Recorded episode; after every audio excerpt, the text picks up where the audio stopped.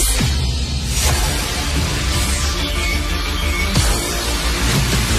Jean-François Lisée.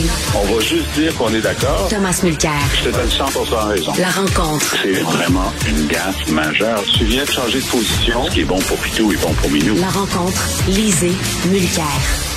Alors, euh, Jean-François, on connaît finalement l'identité du fameux rapporteur auquel va se rapporter Justin Trudeau pour savoir s'il devrait euh, mettre sur pied une commission d'enquête publique sur l'ingérence chinoise. Qu'est-ce que tu en penses? Est-ce que Jean-François est là? Qu'est-ce que tu en penses, Jean-François? du rapporteur? Oui, c'est ça. L'identité du rapporteur.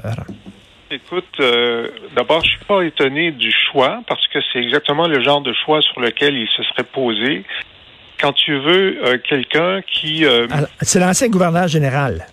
Oui, l'ancien gouverneur général, c'est quelqu'un qui a été très important dans la dans la, la, fonction publique en Ontario, qui a euh, qui, qui, a, fait plusieurs rapports, euh, mais euh, qui qui n'est pas partisan, sauf que donc il était jusqu'à récemment membre du conseil d'administration de la Fondation Trudeau. Donc la fondation qui a reçu là, une subvention de 200 000 dollars du, du, gouvernement chinois qui a dû la retourner. Bon, ça ne veut pas dire que il est, il est lié de, de quelque façon que ce soit, mais c'est quelqu'un d'assez euh, d'assez euh, prudent et d'assez conservateur dans son attitude. Et ce qui fait que si tu voulais nommer quelqu'un qui voudrait pas une commission d'enquête publique, c'est probablement la personne que tu aurais choisie. Euh, et c'est pas quelqu'un qui fait l'unanimité parce que les, les, conservateurs étaient déjà très durs euh, contre lui euh, hier dans, dans, les premières réactions. donc, on n'a pas l'effet de quelqu'un qui euh, qui s'impose, euh, qui fait consensus. C'est donc c'est euh, David Johnson qui était Johnston qui était l'ancien gouverneur général.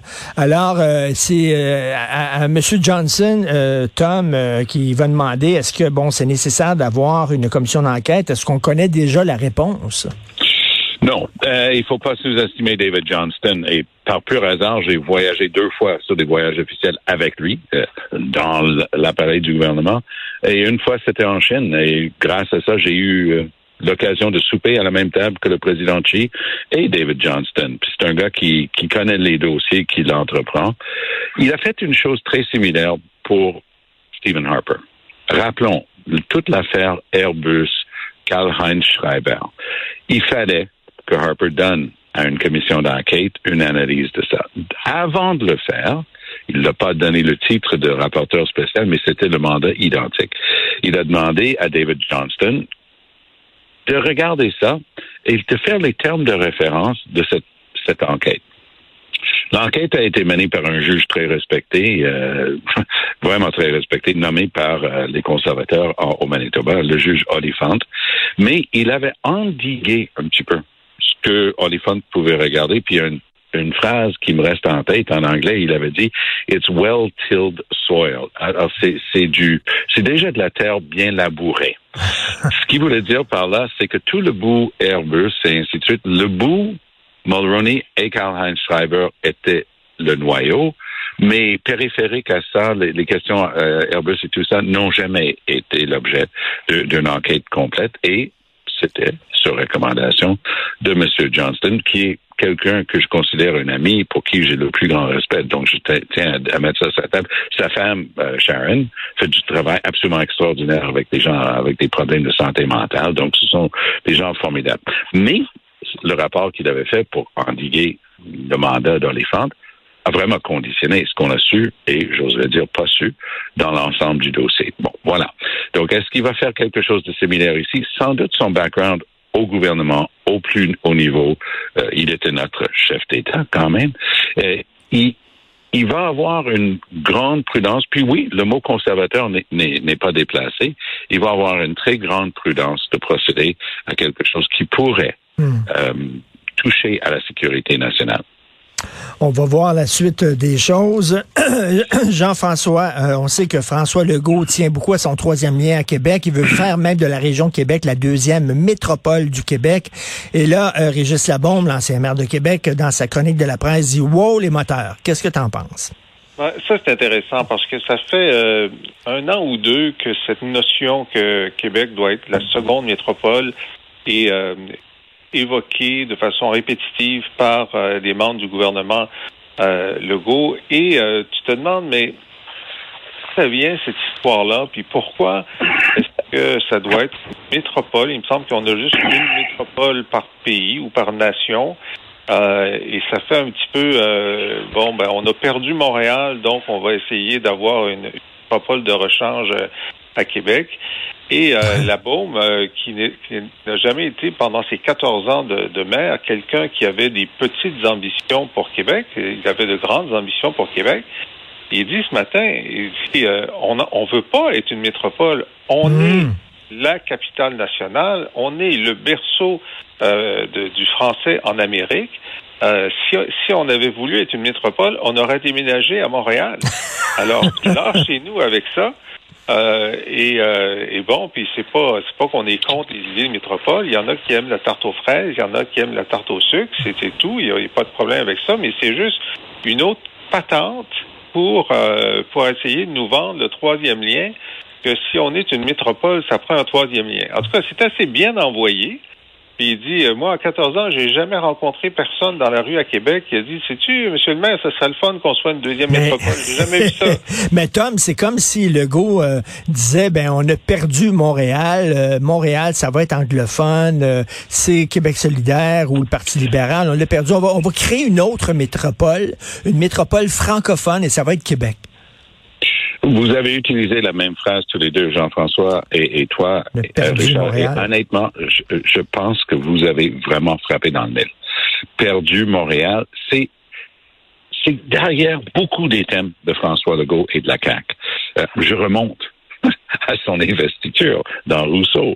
Il y a un certain Graham Fraser, journaliste émérite du Globe and Mail, plus tard commissaire aux langues, qui cite Legault en train de dire à un des convives qui était là dans la soirée, une des personnes qui devait voter pour lui comme candidat pour la première fois du Parti québécois, et euh, il, a fait une remarque sur les Anglais, puis ce à quoi notre Legault national aurait répondu T'inquiète pas, je les haïs autant que toi.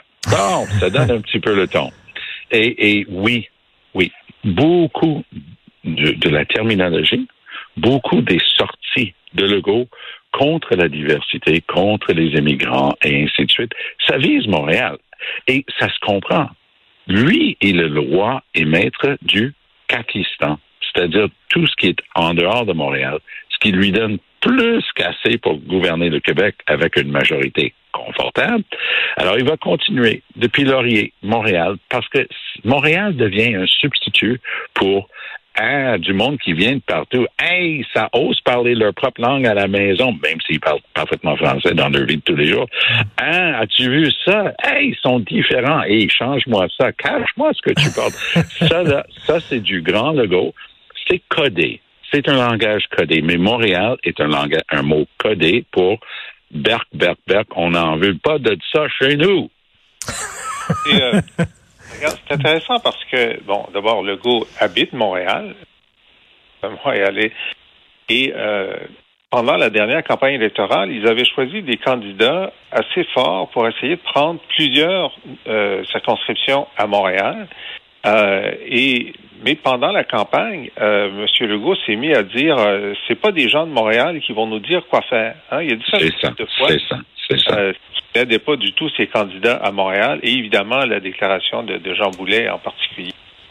Euh, écoute, euh, Tom, euh, dans les écoles, quand il y a des jeunes qui se font intimider, souvent, au lieu d'aller voir le bully, au lieu d'aller voir l'intimidateur et dire tu vas arrêter, on rencontre les parents du jeune intimidé et on lui leur conseille de changer d'école. Est-ce que c'est ce qui arrive dans le coin de Rouen-Noranda avec la fonderie euh, Horn?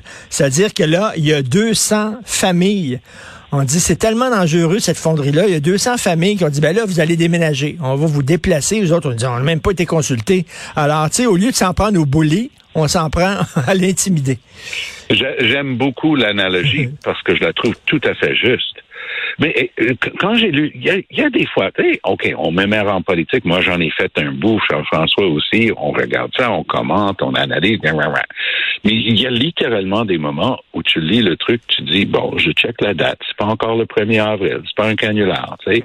On va pas dire à la fonderie Horn de respecter la loi depuis quand on demande à une grosse compagnie comme Glencore, un des plus riches au monde, de respecter la loi, quand même, faut pas exagérer. ce qu'on va faire, c'est qu'on va déménager le monde de chez eux. Ben oui. Ben, c'est fou. pour avoir été ministre de l'Environnement, je veux dire une chose qui exige aucune expertise et que tout le monde comprend. La pollution, là, ça choisit pas une rue. Ça choisit pas quand tu es en train de regarder les microparticules dans le coin de Limoilou à Québec, parce qu'on a permis à des compagnies de domper du, du, nickel euh, sur le port et que ça se promène partout, c'est dangereux pour la santé, ben, c'est les gens qui en souffrent. T'as pas besoin de, tu peux pas dire, ben, ces huit rues à Limoilou, on va les déménager. Non, les autres rues sont affectées aussi. Donc, c'est de la folie sur toute la ligne et c'est un truc complètement saugrenu.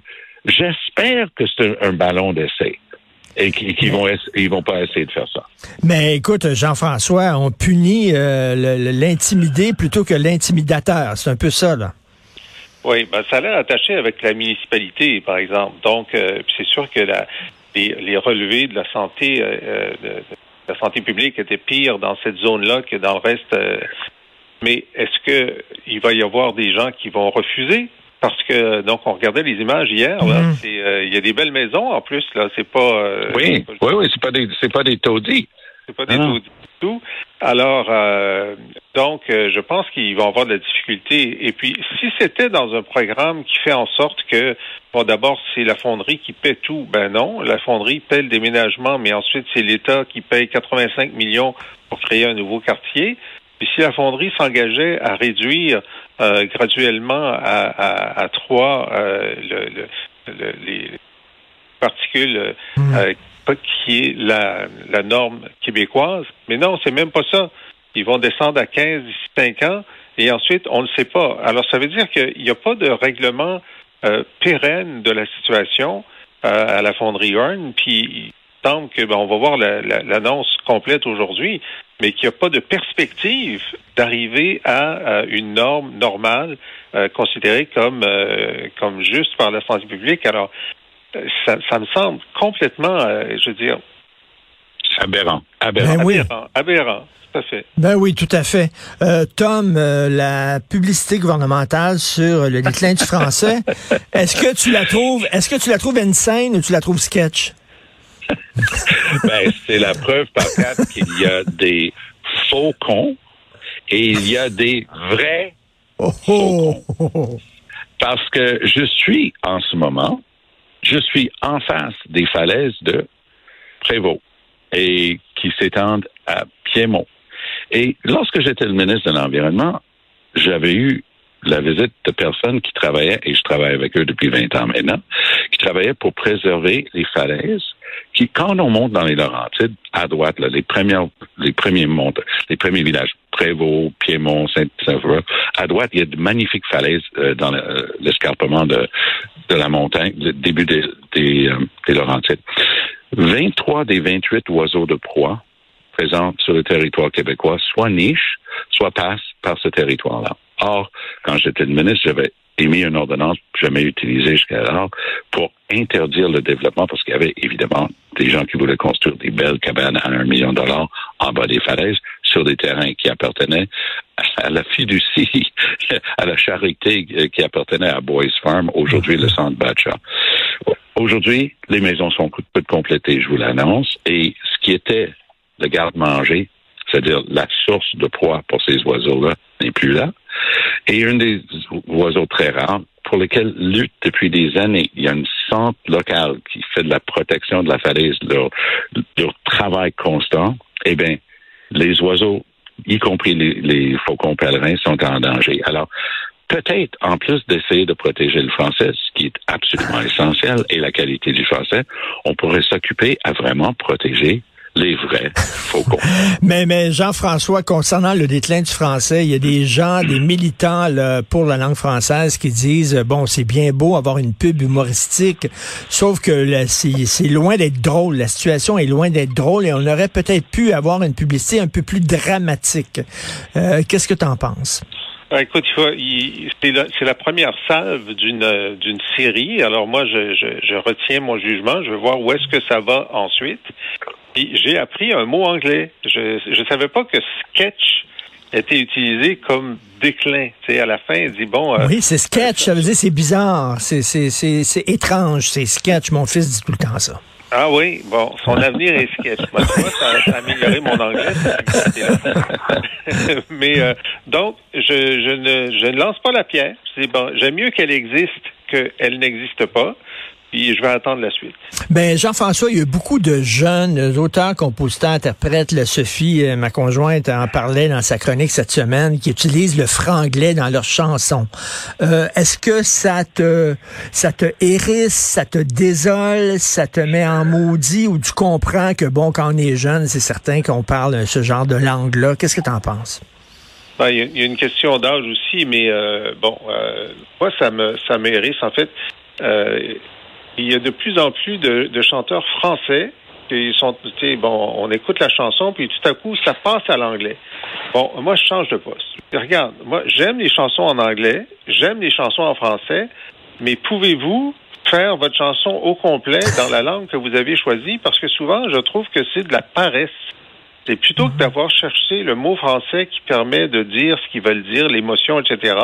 Ben, ils écoutent tellement de chansons en anglais qu'ils disent, ben là, nous autres, on va passer à l'anglais là-dessus. Alors, je trouve que c'est souvent de la paresse de la part de, de, de, ces Mais je suis pas sûr, que c'est juste de la paresse, Jean-François, parce que il y a des règles très strictes au CRTC pour la quantité de chansons en français. Moi, j'habite justement dans les basses Laurentides et je peux dire qu'il y a un poste local qui sait bien si on veut avoir des nouvelles de la place, puis la musique est, constante, elle est plutôt axée vers les jeunes.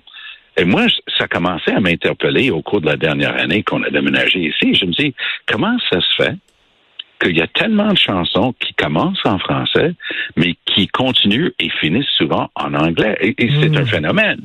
Et non seulement c'est c'est ce que je viens de dire, mais aussi, comme Jean-François l'a suggéré, et toi aussi, euh, Richard, c'est c'est un mélange moitié-moitié. Ben oui. C'est vraiment un, drôle, euh, c'est un français très bigarré et un anglais bizarre. Alors moi, je me demande s'il n'y a pas aussi un truc où les jeunes veulent entendre plus d'anglais, donc, mais ils sont limités dans le nombre de chansons qu'ils peuvent jouer dans une langue autre que le français et que dès que tu commences en français, ça se qualifie comme une chanson en français parce qu'il doit avoir une manière de quantifier ou de qualifier une chanson comme étant français ou, ou non. Mais là, c'est les deux, là. C'est ni du français ni de l'anglais. Comme on dit, on ne sait pas si c'est du lard ou du cochon. Oui, mais juste, juste pour dire à quel point tu as raison, Richard, le mot en anglais, c'est pas sketch, c'est sketchy. Donc, on, on fait, on fait pas la différence ben, entre un verbe, un adverbe et un adjectif. Tout est mélangé là-dedans, même du côté anglais. Mais il y a une chose qui est certaine. Remontons à l'époque où j'étais au Conseil de la langue française, cette question de l'omniprésence de la langue et culture, notamment à travers les États-Unis, faisait partie des préoccupations de fond dans l'ensemble des études et recherches qui étaient faites. Autant aujourd'hui, j'étais abasourdi sur une anecdote personnelle, mais je vais me permettre de le dire. Une de mes euh, petites filles est, en secondaire 2, puis elle était avec une copine lors d'un truc familial dernièrement. Puis ma, petite fille parle aussi anglais. Elle est à l'école française, mais elle parle aussi anglais. Puis la copine s'est mise à parler parce qu'il y avait des membres de la famille qui parlaient anglais. Elle se met à parler en anglais. Je dis, ah, t'as des membres de ta famille qui sont anglophones. Elle dit, non, pas du tout. Il n'y a absolument personne dans ma famille qui est anglophone, puis c'est une fille qui, qui habite ici dans le Nord. Mais je dis, ça vient d'où? Ben, c'est Netflix, les films, la télé, les, la radio, les, chansons. Et son anglais était vraiment bon, OK? On s'entend, elle avait un, une bonne petite accent, mais elle parlait anglais, chose qui était inusitée, je dirais, euh, peut-être euh, dans, cette démographique il y a quelques années après. Euh, cela dit, Jean-François, rapidement, là, je pense pas qu'il y ait des jeunes qui vont garder cette pub-là en disant, ah, ben c'est vrai, le franglais, c'est pas bon, je vais me mettre en français 100%. Ça m'étonnerait, hein, Jean-François? On, ne le sait pas. On va voir. Il y avait des pubs aussi de, de la Société Saint-Jean-Baptiste qui montrait une phrase qui commençait en français, puis petit à petit, chacun des mots devenait en anglais, puis à la fin, c'est en anglais complètement, qui était assez euh, assez efficace. Moi, j'ai deux grands-enfants, une qui vit à Montréal, un qui vit en France, et ils ont des mots anglais constamment dans, dans leur phrase. Oui. Oui, ben, On va en parler justement au ministre Jean-François Roberge. Alors, cette conversation était totalement insane et sick. Merci beaucoup à vous deux. Salut, Merci. bye.